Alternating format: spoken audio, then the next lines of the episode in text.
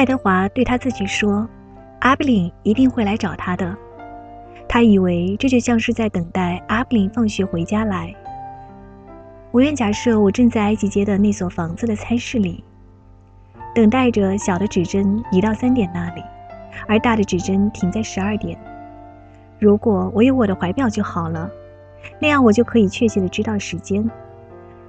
不过没有关系，他很快就会到这里来，很快。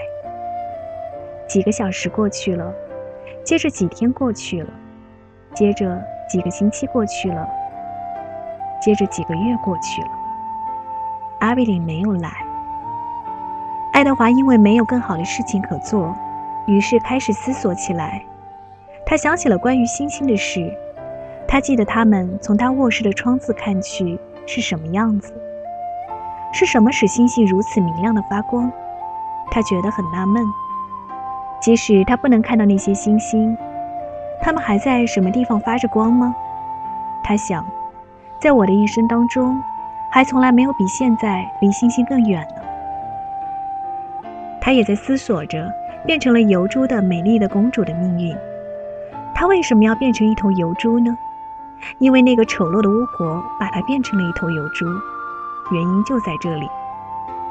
接着，那小兔子想起了佩内格妮娜。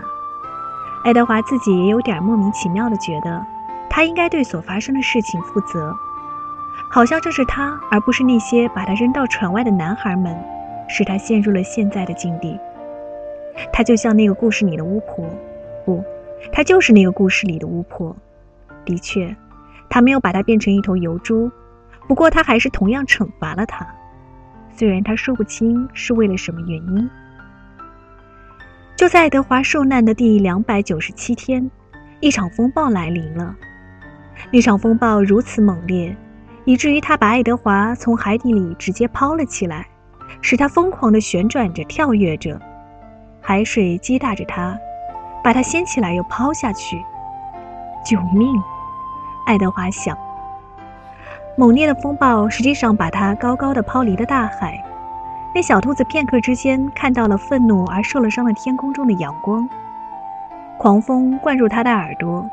那风声听上去就像是佩雷格尼娜在大笑，可是他还没来得及庆幸浮出水面，就又被抛入了大海的深处。爱德华上下颠簸，前冲后突，直到那风暴平息下来，他发现他又开始慢慢的向海底沉下去。救救我！他想，我不能再回到海底，救救我！可是。他还在向下沉着，下沉，下沉，下沉。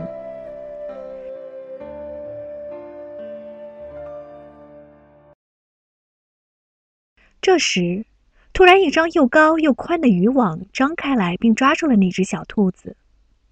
那渔网把爱德华越拉越高，直到他突然看见令他几乎无法适应的阳光。